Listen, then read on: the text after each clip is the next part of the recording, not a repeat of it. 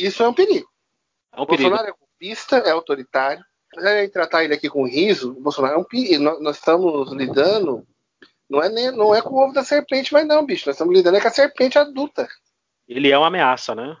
Ele era uma ameaça quando estava no Congresso. Agora ele, ele é o perigo real e iminente à nossa democracia. O que está surgindo a partir de agora é um Brasil mais conservador, mais autoritário.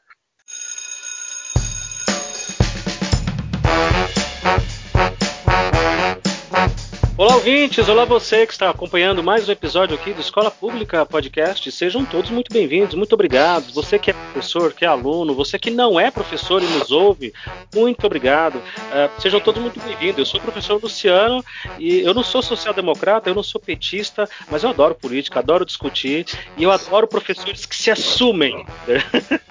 Ô, Luciano, é um, sempre uma honra estar aqui falando com, com, os ouvintes, falando com você. É verdade, eu não eu sou social-democrata, sem armário. Sem armário. Maravilha. Ó, para você que está nos ouvindo, fica aí porque o episódio está muito bacana. A gente vai abordar essa dicotomia ou de repente até essa falsa dicotomia entre lulopetismo e o bolsonarismo e tudo isso que tentam enfiar na cabeça da gente de que só há essas duas opções. E no fundo você vai acabar chegando a conclusões surpreendentes aqui com a gente nesse podcast de hoje. Tá muito bacana. Vamos lá, acompanhe.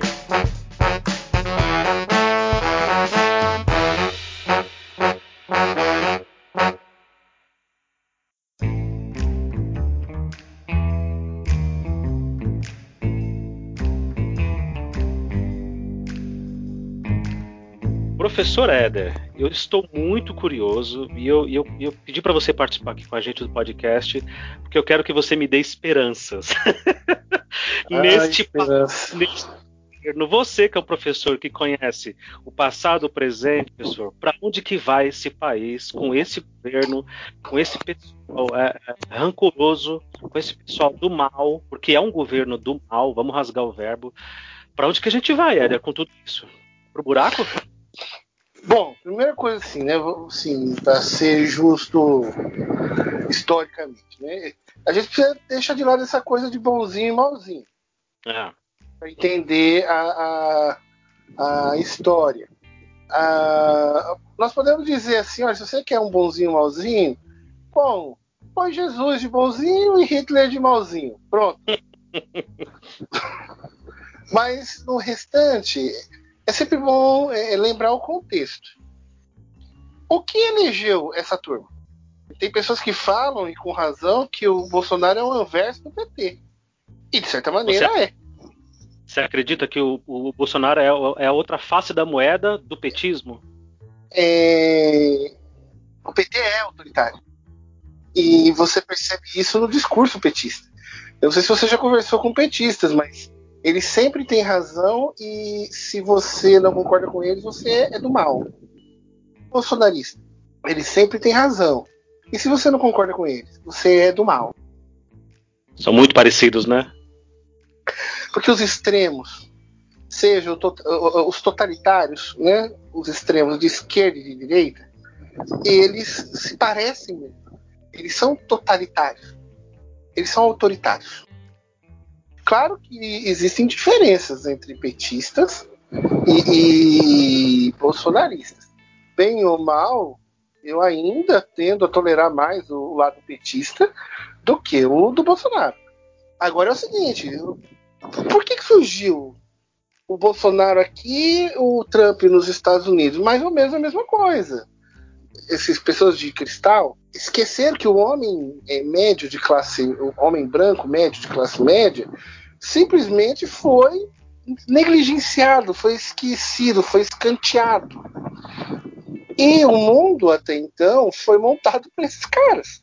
O mundo foi montado por esses caras, né? O homem branco de classe média, heterossexual, cristão, daí para cima, né? Porque tem as classes altas, né? O mundo foi montado por esses caras. E aí, de repente, você passa é, os últimos anos direito disso, direito daquilo, direito daquilo, mas sem, ao invés de trazer esses caras para formar um mundo multicultural, onde eles também são respeitados, eles passaram a ser, a ser exprimidos. O que acontece? Tem gente boa lá. Mas também tem um monte de coisa que não presta. O que, que tem lá que não presta? Tem o machismo, as fobias né, contra o, os homossexuais, tem contra os estrangeiros, contra os semitas. Tá tudo lá. Tem em todos os grupos sociais, isso que eu tô falando, tá bom, Luciano? Aham, uhum, aham. Uhum. Mas dentro desse grupo específico tem bastante. Tá tudo lá dentro. Aí foi espremendo, foi espremendo, foi espremendo. Saiu o caldo. Qual era o caldo? Aquela, aquela porcaria que elegeu, que gritou de volta. Né? Você grita pro abismo, o abismo grita de volta com você. Tem um, um, Eu não sei se eu já comentei isso com você, eu sei que eu comentei com Giovana, minha namorada, e na escola. Tem, eu gosto muito de Jornada das Estrelas. Ah, oh, legal. Tem um episódio na nova geração que a Enterprise chega num planeta e lá tem uma gosma preta. E não é preta porque é racismo, é só a cor que colocaram lá. Um, um, bicho que é uma gosma, parece um betume. E ele, o que, que ele era? Ele era a essência do mal. Tudo que não prestava numa outra raça alienígena, eles juntaram e jogaram nessa gosma.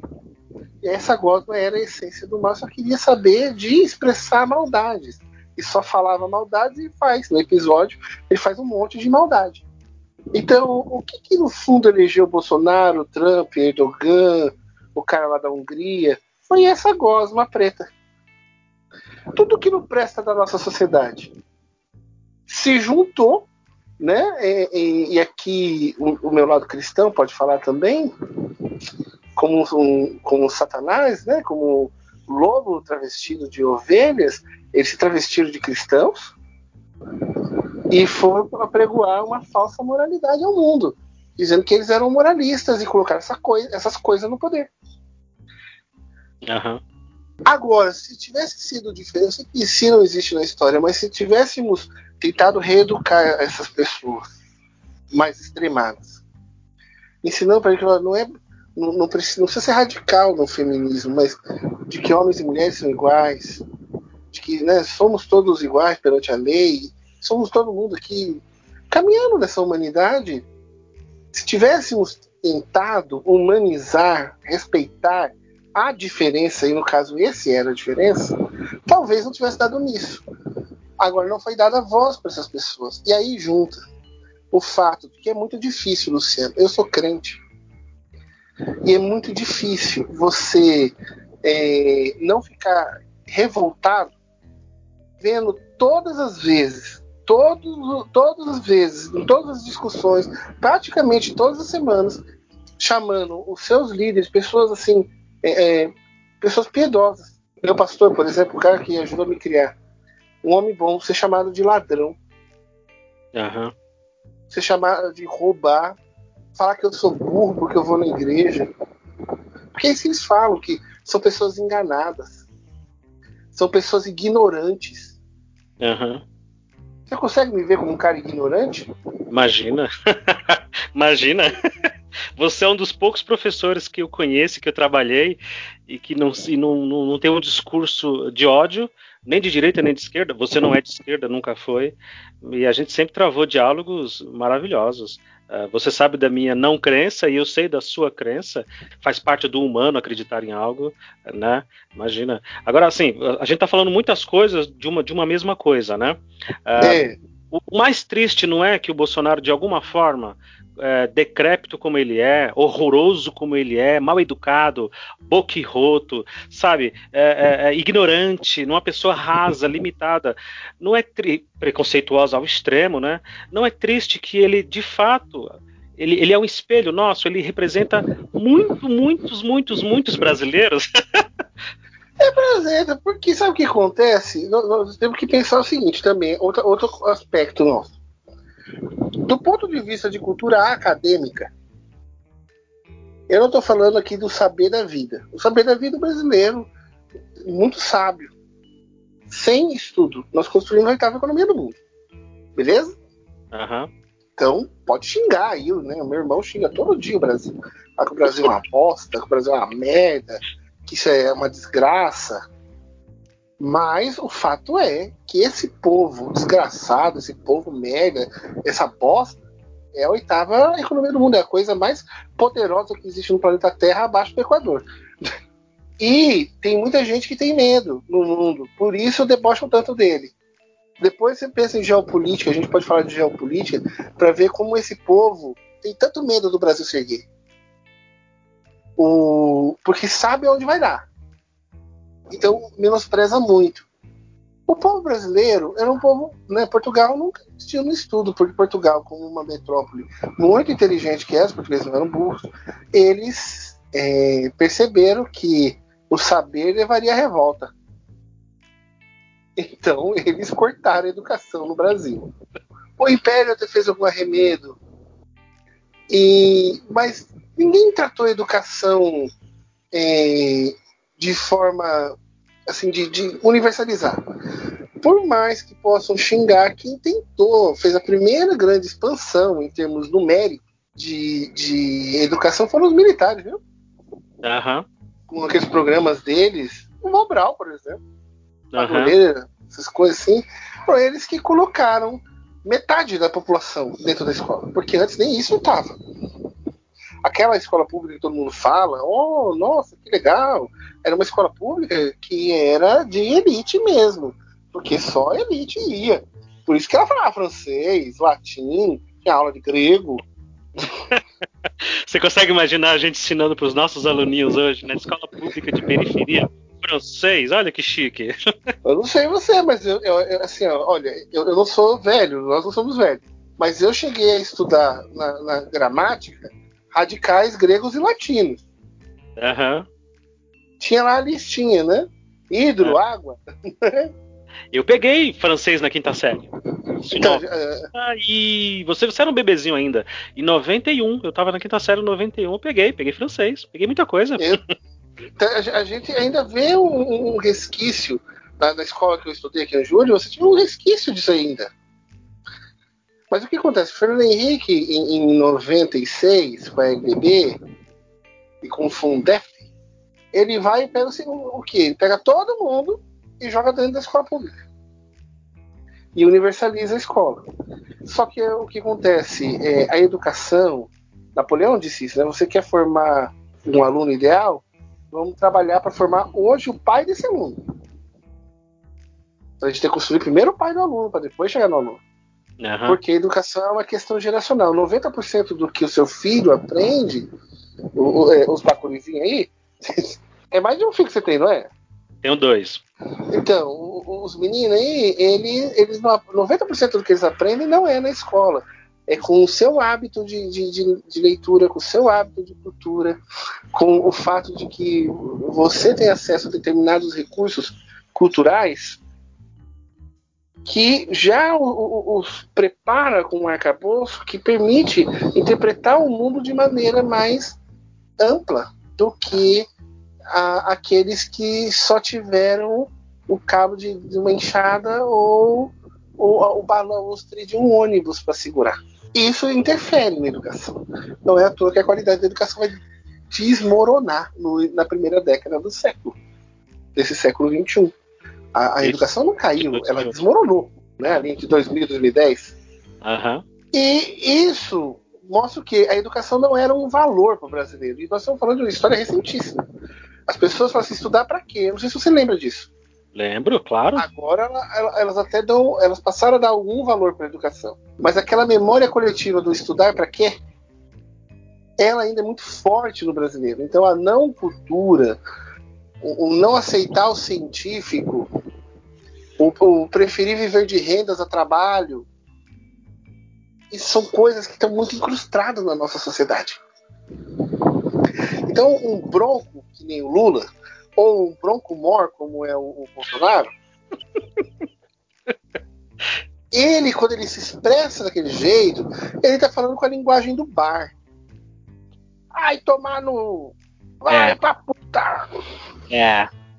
Enfia é. leite condensado no rabo, essas coisas, né? É. E fora as demagogias dele, assinar aposta caneta Bic. comer leite moça com pão.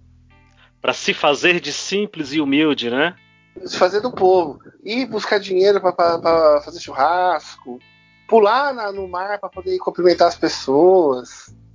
Andar de moto pelas, pelas ruas do, do Distrito Federal para dizer que é do povo, que é humilde.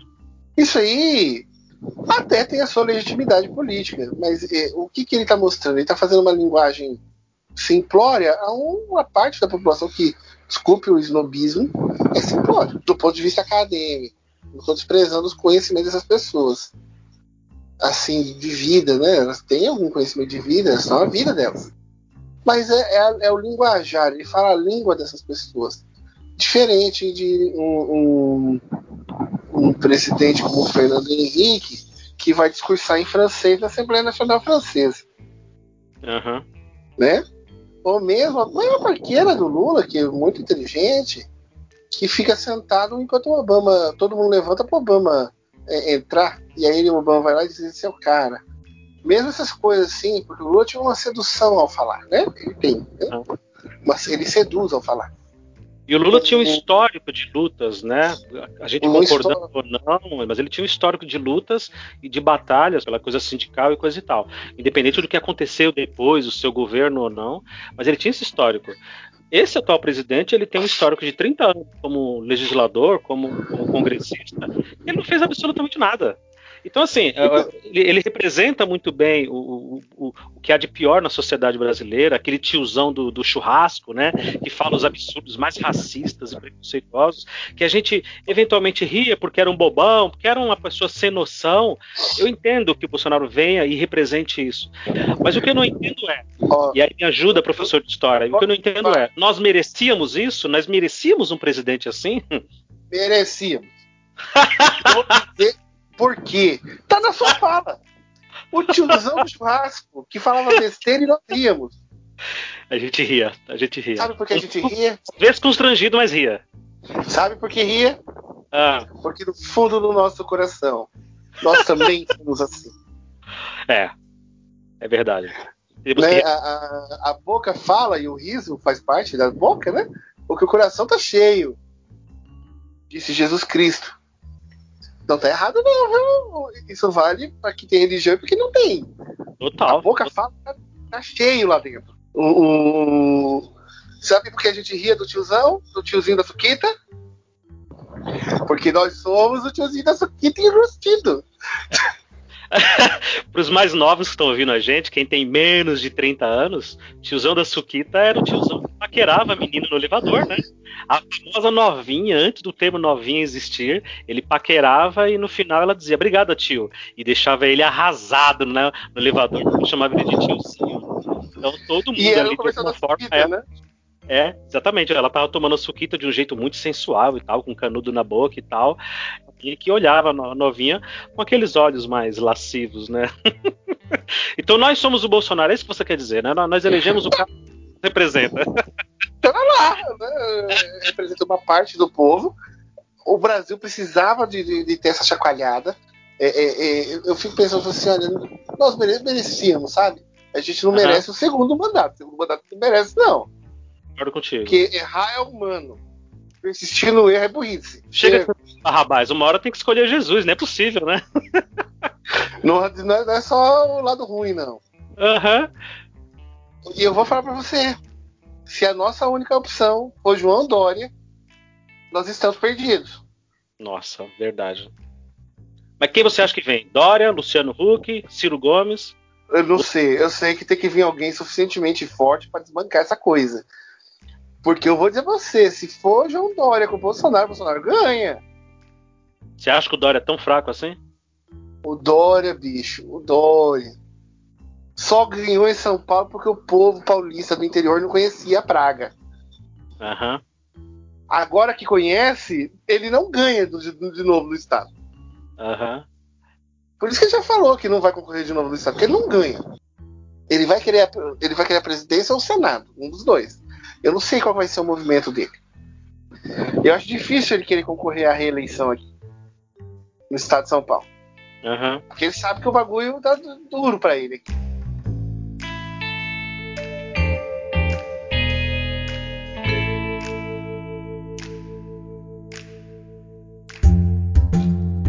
Uma coisa que me espanta muito, acompanhando jornais, revistas, telejornais, os portais de notícia de uma maneira geral, que a gente de alguma forma tenta se informar e generar tudo, né? Como diria Raul Seixas, eu não, eu não, eu não leio jornais, mentir sozinho, não sou capaz, mas de alguma forma você tem que ler e acompanhar, não tem jeito, né? Uh, me assombra muito presidente que hoje parece que não tem oposição. Ele, ele, domina o Congresso de todas as formas, acabou de eleger e fazer os seus, os seus preferidos ali Senado e na Câmara Federal. Para onde que vai isso? Vai para o totalitarismo? Você acha que ele tem coragem de, de bancar um golpe ou um alto golpe, todas armadas? Isso, isso é um perigo. É um perigo. Bolsonaro é golpista, é autoritário. Apesar de tratar ele aqui com riso, o Bolsonaro é um perigo. Nós, nós estamos lidando não é, nem, não é com o ovo da serpente, mas não, bicho. Nós estamos lidando é com a serpente adulta. Ele é uma ameaça, né? Ele, é, é, ele era uma ameaça quando estava no Congresso. Agora ele, ele é o perigo real e iminente à nossa democracia. Minha opinião como historiador é que o período que nós chamávamos de Nova República, depois dos militares, acabou com o ali no impeachment da Dilma. Minha opinião, eu não sei o que os colegas historiadores vão dizer no futuro sobre isso, mas eu acho vai ser esse vai ser o, o, o momento de ruptura. O período de nova da nova república já era. O que está surgindo a partir de agora é um Brasil mais conservador, mais autoritário. Um Brasil mais conservador, um Brasil mais de centro-direita, Brasil mais autoritário, que pode, tá, pode querer encapar uma aventura militarista. Olha os Estados Unidos. Verdade. Aquela cena e eu fiquei com o queixo na mão com aquilo na hora que eu vi. Eu também. O Trump tentou dar um golpe de Estado dentro dos Estados Unidos. E tem gente, um montão de gente, Luciano, que eu conheço lá, eu conheço um monte de gente americano, por causa da, da, da igreja, né? Você tem, Apo... tem contato com o pessoal de lá, apoiando, ainda apoia o Trump. Agora, ainda apoia o Trump. Uhum. E o, o Trump falou, né? Não sei se você pegou a tradução do que ele falou no discurso dele. Cheguei a acompanhar legendado. Eu li uma postagem sua recentemente que você postou, mais ou menos esses dias malucos que foram isso, e você, você disse isso. Olha aí, pessoal, isso daqui não é República das Bananas, é os Estados Unidos da América.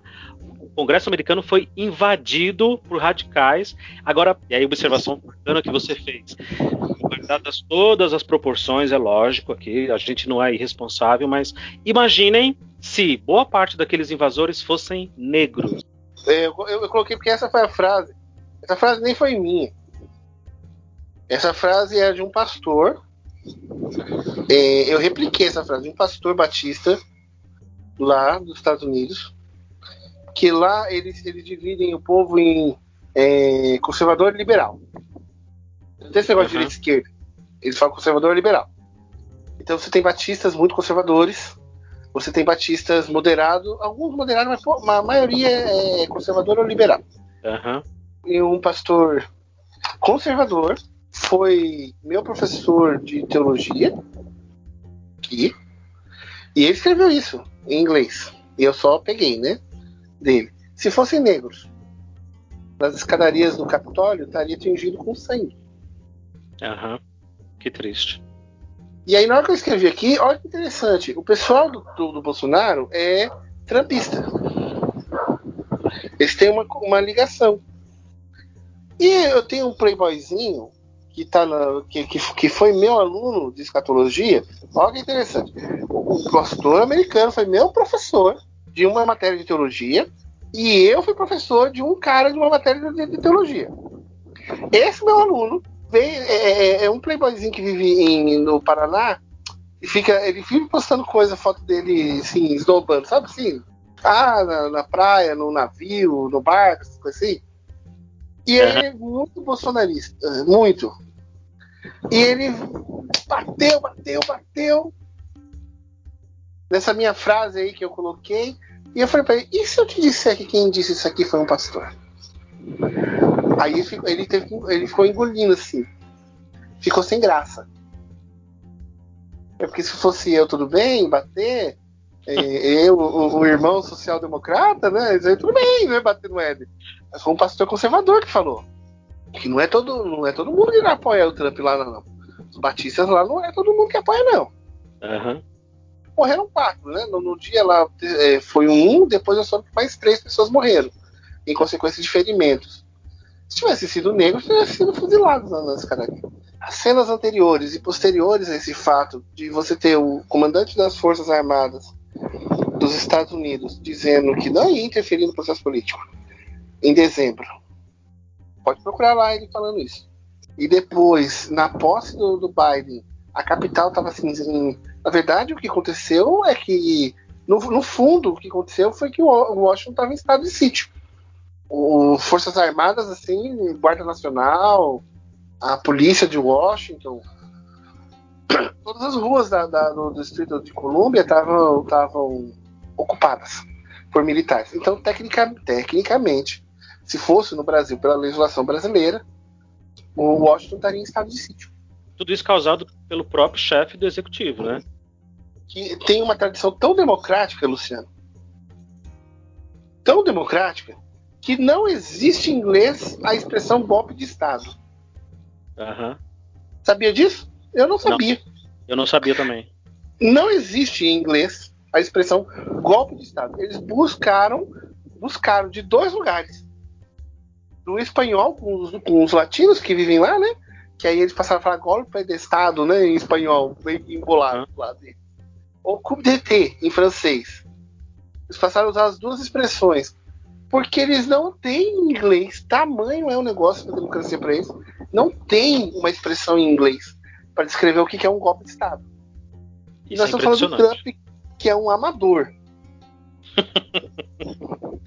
Agora vamos falar para um profissional, um cara que já plantou bomba no exército. Quem será? Quem será que plantou bomba no exército, que foi expulso do exército? Um cara que, que mandou o filho dizer que com cabe um soldado ia derrubar o, o poder da república. Falou que fechava o STF, só com cabe um soldado, não precisava de nada disso, um jipe. Botou um jipe na porta, você fecha, é simples é, derrubavam o poder da República, né? É, é, é, o cara que disse que se ficar provocando muito não tem jeito, hein? Se tender demais a corda, ai ai. Ai ai ai, hein? É, tipo assim, ó, vocês têm liberdade. Só tá em democracia se as Forças Armadas deixarem. É. É. Olha, eu, eu não sou de, de usar expressões chulas. Mas no dia que ele disse isso, você chupa. Depois você corta. Ela paga pra ver, otário, né? Venha. Não é, não é assim, não, bicho. Não, não é bem assim, não. O golpe de 64 é prova viva disso. Sem apoio civil não tinha dado golpe. Verdade. Inclusive de parte da mídia estabelecida na época, né? Claro, a, o Boca do Inferno do Lacerda, né? Olha, o apelido dele, Boca do Inferno. São Roberto Irineu Marinho. Roberto Sim. Marinho. Para os mais novos, Tudo. o cara que fundou a Rede Globo e herdou o jornal O Globo do Pai. Enfim, o cara que mandou. É o cidadão Kane que mandou no Brasil durante muitas décadas. E agora? Quem que está do lado do Bozo? Quem está do lado do Bozo está lá. A, a, a, Bandeirantes com, com o Datena, que dá, dá palco para ele fazer a canalice dele. O Bolsonaro discursou no programa do Datena 40 minutos sem ser interrompidos. Onde já se viu um entrevistador fazendo um negócio desse? É, parece um Stalin fazendo aqueles discursos longos e todo mundo ouvindo passivamente, né? Calado. O SBT é outro. Praticamente. Que tá apoiando o Bolsonaro. Uhum. A Record tá mais discretinha, viu? Tá mais discreta, ela, né? Ela, ela até apoia, mas é de forma discreta. Porque a Record não vamos lembrar, foi inaugurada pelo Lula. Uhum. Mas a, a, a é, é, incrível. A, a Bandeirantes e o SBT estão a favor do cara. Uma das coisas que sempre me impressionou muito no governo petista era essa guerra contra a imprensa e de, de, de alguma forma, criar mecanismos de controles. Eles sempre diziam que era um autocontrole, que era uma autogestão. Nunca conseguiram, né? Uh, e sempre falaram muito mal, sempre usavam a, a, Rede Globo como o exemplo do mal maior. E, e a esquerda, de uma maneira ali mais radical. Uh, o Bolsonaro ele faz a mesma coisa. Isso não é incrível? Ele, ele criticar a mesma TV, eh, ele, ele tentar de alguma forma é, de dissecar e, e, e, minar as fundações da imprensa e da liberdade de expressão. É, não é uma semelhança assim, quase que kafkiniana, quase que irônica, que eles sejam tão parecidos nesse sentido? Isso vem de dois lugares. Um que é o germe autoritário deles, e o outro de um problema que existe na, na, na mídia. O germe autoritário deles é visível. O do PT, você precisa dar uma investigadinha, mas você, percebe, tá lá. Uhum. O do Bolsonaro é escancarado. O outro lado, que existe um problema na imprensa. Isso aí não tem nenhuma dúvida. Você tem eh, cinco famílias e duas fundações. Aí você tem a Folha de São Paulo, que era os Mesquita, agora foi para outro canto, e o Estado, o Estadão. A Veja está decrépita, né? Abriu, tá, abriu, abriu as pernas. Uhum. Isso é a grande mídia brasileira. Então você tem essa, esse pessoal. O que, que esse pessoal tem em termos de radiodifusão? Acordo com as elites políticas locais em cada estado, que tem as retransmissoras, que retransmite os sinais deles, e eles sustentam essas elites locais. Então, o Sarney controla a, as revistoras do Maranhão e, e do Amapá, os Collor de Alagoas e por aí vai. Você tem esses. O Ratinho no Paraná, por exemplo. Eles, eles retransmitem os sinais das emissoras, mas eles são os donos da, da, das companhias locais. Entendeu? Uhum. Então existe um colúrio entre essa ala política que fica se abastecendo do dinheiro da, da imprensa, da mídia, e essas famílias da mídia. Então, é, eles se retroalimentam. Eles nunca vão bater de verdade para destruir esse sistema. Uhum. Isso é um problema, porque eles controlam a opinião. Eles controlam a opinião e, por exemplo, quando a Globo, quando a Globo quer que você lembre de alguma coisa, ela passa do hora 1 até o Jornal da Globo. Todos os jornais. das quatro da manhã até meia-noite. Sem parar. Quando ela não quer que você não lembre, ela dá uma notinha e acabou. Uhum. Eu, eu, não tô falando que eu não concordo com a opção, tá bom? Uhum. Mas você fala o dia inteiro sem parar de uma determinada coisa. Aquilo acaba se tornando uma verdade absoluta, né? Tão absoluta que as pessoas começam a, a criar situações em cima de situações. Então elas começam a olhar a miséria delas e aquela roubalheira, vai causando revolta, revolta, revolta, revolta, revolta, revolta, revolta pessoal vai ficar bravo do jeito que ficou e dar o impeachment. O apoio ao impeachment. É a manipulação da massa. Vai insuflando. E, eu acho isso muito curioso. Eles te levam para um determinado caminho. Não, foi você que foi sozinho. A gente já está divulgando, a só, gente já está reportando, nós, né? Nós só estamos noticiando. Então você tem um problema na mídia. Então quando você fala que a mídia precisa, ela você precisaria de fazer alguma coisa para quebrar esse sistema? O que poderia Sim. ser feito? O controle social da mídia, por mais doido que possa parecer.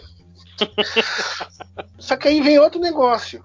Quem vai controlar Contro... quem controla o controlador? Quem vai ser esse, quem vai ser esse conselho? Teoricamente seria o, a sociedade civil, certo? Certo. Mas Aí entra um doido que nem o Bolsonaro. O que, que o Bolsonaro fez com os conselhos de sociedade civil que existem? Desmantelou. Os de direitos humanos e, e coisas assim. Esses conselhos que falam contra a ideologia dele, ele simplesmente se desmantelou. Uhum. E colocou com pessoas e coisas do jeito que ele queria. Ponto do cara lá do Ministério do Meio Ambiente falar que era hora de passar a boiada da, da legislação infraconstitucional. É. E ele se cerca dos piores normas, dos piores tipos. Uma, uma, uma, coisa que eu queria que a gente abordasse aqui é o seguinte: é, eu tenho conversado com muitos bolsomínios, e eu sei que você conversa também, quero que a gente é, é, discuta um pouquinho disso aqui nessa parte final da nossa conversa. Eu tenho conversado com muitos bolsomínios. Eu tenho, eu tenho desses últimos dois anos do governo Bolsonaro, tenho tido uma curiosidade sincera de entender é, por que é que eles votaram em quem votaram e por que é que eles pensam o que pensam. Porque na maioria, Éder, são pessoas que eu conheço. Assim como você falou do rapaz aí que você deu o curso de escatologia, uh, são pessoas que eu conheço, que eu trabalho, que eu convivo, alguns familiares. Eu percebo que você também tem, tem esse canal aberto, né? você se, se dispõe a, a, debater, a discutir, a responder e não fecha essa porta. Uh, quem são esses bolsominions na, na, no fundo, no fundo, quando a gente para para escavucar ali? Quem são essas pessoas? Elas são reacionárias mesmo? Elas são tão é, é, é, radicais como elas dizem que são? Elas são pessoas normais, pessoas de gente fina, na sua maioria, que foram exprimidas. Uhum. Que seu, seus costumes, seus usos, suas crenças, suas ideias do que é certo e errado não só foram exprimidas, como foram taxadas como erradas. O que você quer dizer é o seguinte: a, a, as causas que eventualmente podem ser nobres, né, porque as pessoas têm liberdade individual, são colocadas de uma tal maneira a espremer, espremer, espremer, que de repente tudo que não é aquilo é errado, né? É inverter passa, o jogo. Né? Como elas não têm estudo, aí tem aquela aí junta com a questão da falta de estudo. E falta embasamento teórico acadêmico, certo? Uhum. Como falta o, o, o, Isso é normal em qualquer um, tá? Quando falta é, embasamento teórico acadêmico, eu preciso me expressar de alguma maneira. Então, como eu vou me expressar? Com aquilo que me sobra. O que me sobra geralmente é raiva. Você tenta, você, você no primeiro momento tenta ser. A pessoa é uma pessoa normal. Ela tenta falar com, com outro que tem um embasamento teórico superior ao dela, infelizmente. Ela tenta falar com o outro, fala assim, não, presta atenção, porque isso é óbvio. Aí o outro vem com uma avalanche de argumentos. Aí o que acontece? A pessoa que não, não tem como responder. Porque ela não foi preparada academicamente para isso. Uhum. Ela responde com raiva. Entendo. Já pegando o chinelo e tacando o chinelo nela. Uhum. Voltando um pouquinho para o Bolsonaro, você acredita que esse, seguramente, a gente está agora no meio do mandato dele, né? Ele tá, acabou de completar dois anos. Você acredita que esse já pode ser considerado o pior presidente da história do Brasil? Eu não acho ele, eu acho o período. O, o período Dilma II, Temer e ele, o pior momento da história do Brasil. Da história republicana, né? Não, do Brasil. Do Brasil no eles geral? Conseguiram ganhar, eles conseguiram ganhar do Duarte da Costa.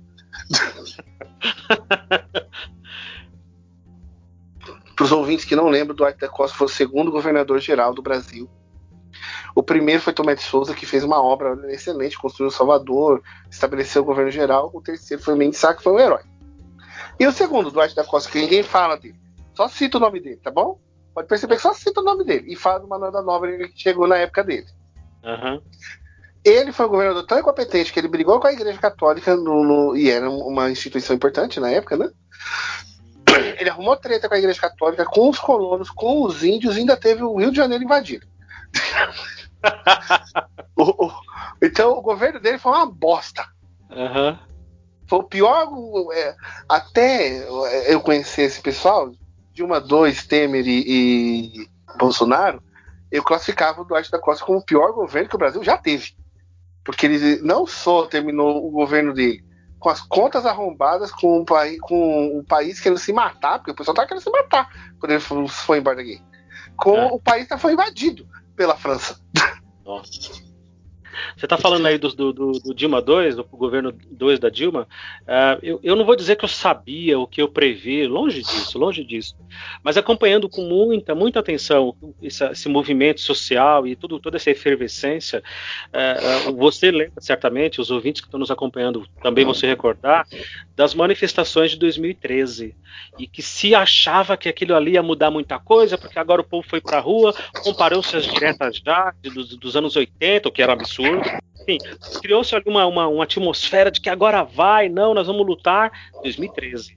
E eu me lembro, Éder, de conversar com muitos alunos do ensino médio, de escola particular, que eu dava aula, e escola pública também, que eram os maiores, né, os, os moleques do ensino médio, e eles indo para fazer uma algazarra, levando bebida alcoólica na mochila, nas costas, eles iam para fazer realmente micareta. Eu ouvi isso de um aluno, não, é micareta. A gente vai fechar Marginal Pinheiros, para quem está nos ouvindo aqui fora de São Paulo, Marginal Pinheiros é uma via extremamente importante, é uma via que não tem farol, não tem lombada, não tem nada. Ela é ultra rápida, né? Não, a gente vai fechar a Marginal, a gente vai fazer uma micareta. E realmente, chegou um momento ali que eles fecharam a Marginal.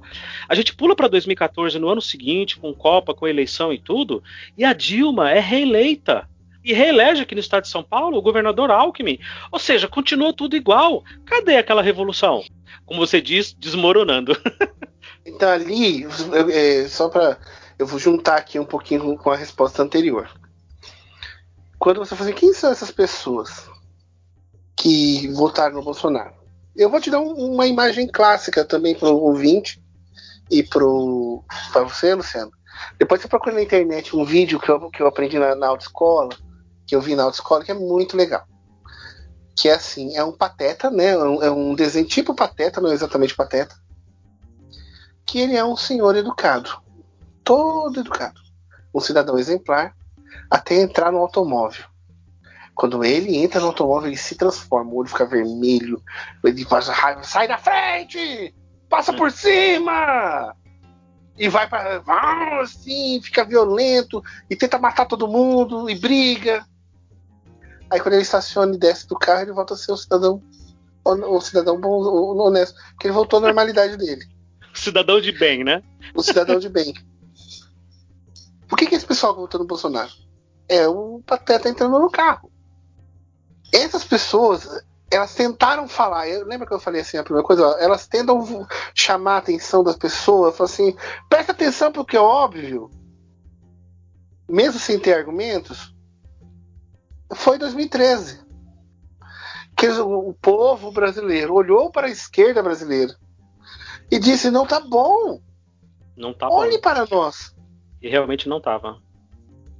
E não tava bom. E aí o que a Dilma fez em 2014? Fraudou a eleição, mentindo, contando um conto do vigário.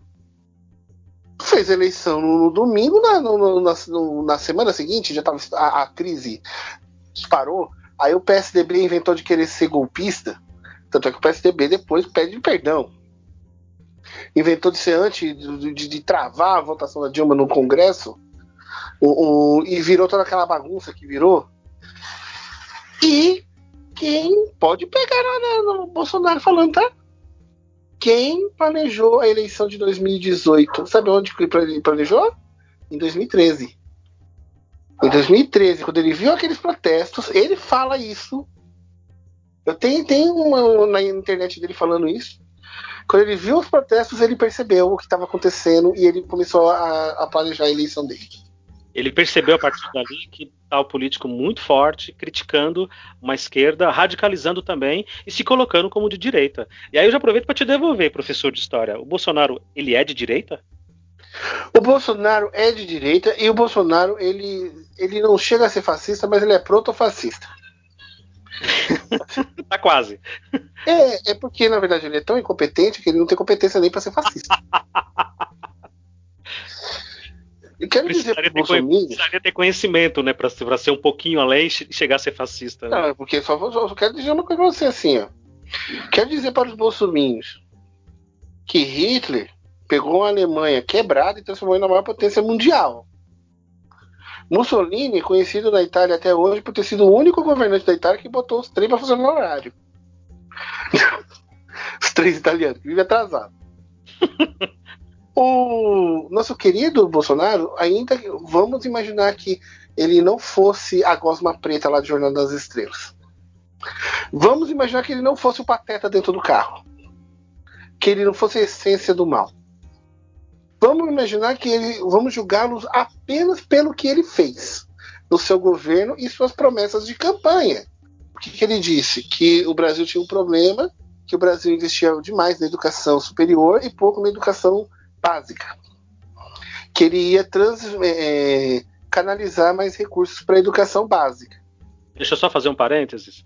Uh, no, no, nosso primeiro encontro que nós tivemos aqui no podcast, para quem estiver nos acompanhando, é o episódio 3. É bem no comecinho, há quase dois anos atrás a gente gravou. Uh, você falou uma frase que eu uso como se fosse minha, tá? Me apropriei dela, desculpe. Você ah. disse, o governo Bolsonaro mente dizendo a verdade. Ele pega uma verdade menor, restrita, uma coisa ali que você precisa contextualizar, e ele usa aquilo para mentir. Então a questão realmente da educação que está falando aí é fato, né? Uh, muito dinheiro vai canalizado para a educação superior e é desproporcional para a educação básica. E esse discurso, quando ele fez isso, muita gente aplaudiu. Como tantos outros, que ele ia acabar com a reeleição, que ele ia diminuir o corte da, da, da tabela de imposto de renda, quem ganha abaixo de 4 mil não ia pagar imposto de renda, é, a questão do corte de arma, a questão de que vagabundo tem que morrer porque vagabundo tem que ter direito para os humanos e não para os humanos. Enfim, ele falou muita coisa que muita, muita gente queria ver. Ou seja, vamos, vamos lá. ele não, ele, ele, a primeira, ele não só não deu dinheiro para educação básica, como cortou dinheiro dos institutos federais. Ele não inaugurou até agora nenhum colégio militar. Ele disse que ia fazer um em cada estado. Pois é. Colégio militar mesmo. Não as parcerias que os estados estão fazendo. E aí a gente pode discutir sobre isso outra, outra hora. Uhum. A, a questão que ele fala do imposto de renda, de, de por exemplo, iria é, é, desobstruir a classe média. Exato. Iria, né? Aqui embaixo de 4 mil, é a maior parte da classe média brasileira tá ali. Isso é interessante. De alguma forma, a gente pode dizer que ele não enganou ninguém. As pessoas votaram realmente pelo ódio ao sistema que já estava aí. Nem os eleitores lembram o que ele prometeu. Votou nele. Não, porque... As pessoas votaram por. Foi o voto de ódio mesmo. Uhum. Porque você fala assim, ah, mas ele não fez. Não, os outros também não fizeram. o... Como se justificasse, né? É, você fala qualquer coisa do Bolsonaro. Ah, o Bolsonaro responde, mas e o PT? É, e o Lula? Abre a mente que há coisas além. É Existe um mundo além de Bolsonaro e Lula. Eu espero que sim. Eu espero que haja. Eu espero que haja, porque senão ah, como você disse, né, o termo que você, usou, a gente está desmoronando já tem algumas, algumas décadas aí, porque do ano 2000 para cá já é mais de duas décadas. Né? Então a gente precisa sair desse, desse monotemático aí, dessa discussão de OPT ou, ou, ou PSDB, OPT ou, ou Bolsonaro, OPT ou qualquer outra pessoa.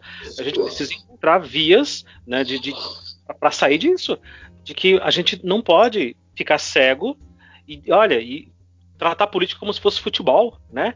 Defender bandido, quer dizer, político, como se fosse futebol. Política não é futebol, não é Fla-Flu, não é Palmeiras e Corinthians.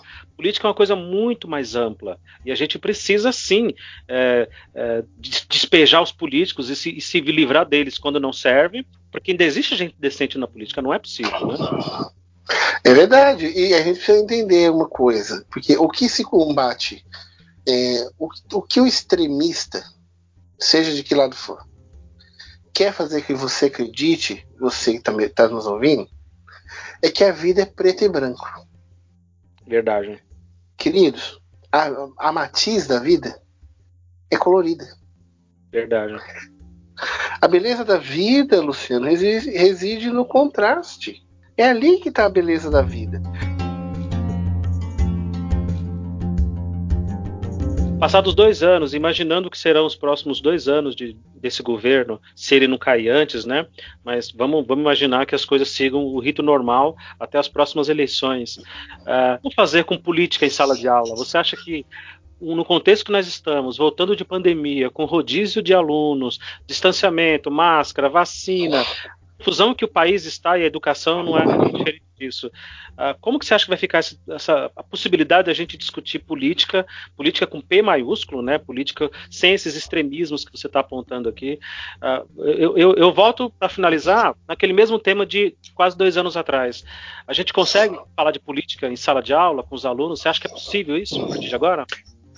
Ó, oh, agora como falando do lado profissional, tá bom? Ah.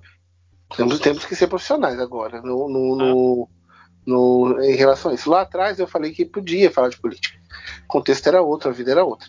Neste nosso contexto específico que nós vivemos, não haverá espaço. Não, não haverá. haverá. É, não vai haver porque nós não vamos ter tempo para isso. Por que, professor, não teremos tempo para isso? Sempre temos tempo para a política.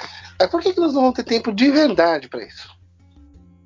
Porque é, depois de um ano, os alunos perderam o hábito escolar.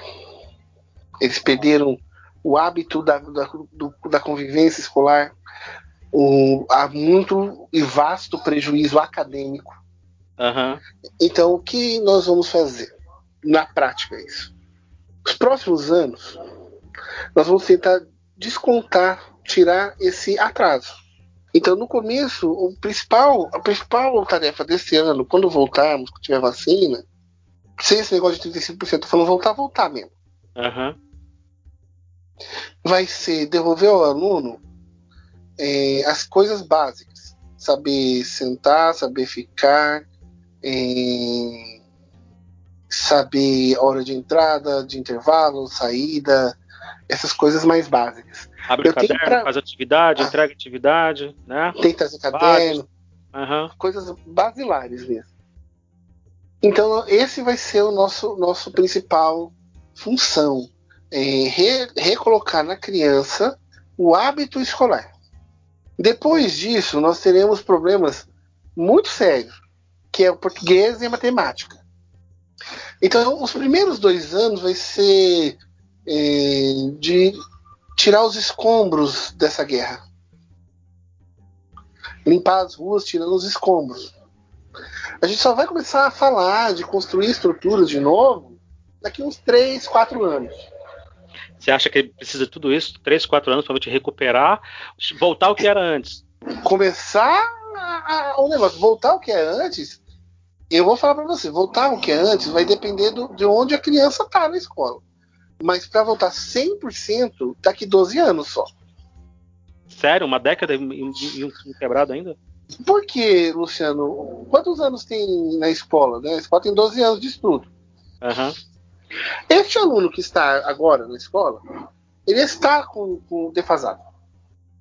Tudo que nós fizermos para compensar essa defasagem vai ir compensando e gerando defasagem. Porque o tempo que você teria para ensinar o conteúdo novo, você está tentando resolver o velho.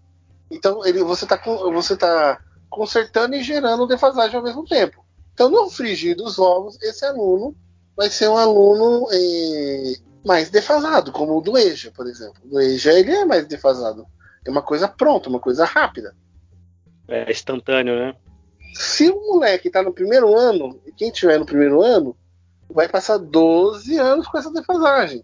Você está dizendo que então, a gente vai precisar de uma nova geração de alunos para que a gente consiga é, se livrar de, de, ficar correndo atrás de, de, de, de, consertar, né? Porque os próximos anos serão isso: tentar consertar e quebra de novo e tentando consertar.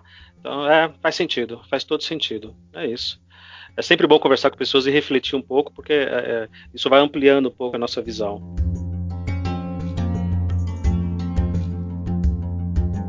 Éder, quero te agradecer mais uma vez, você é super gentil, super uh, educado aqui com a gente.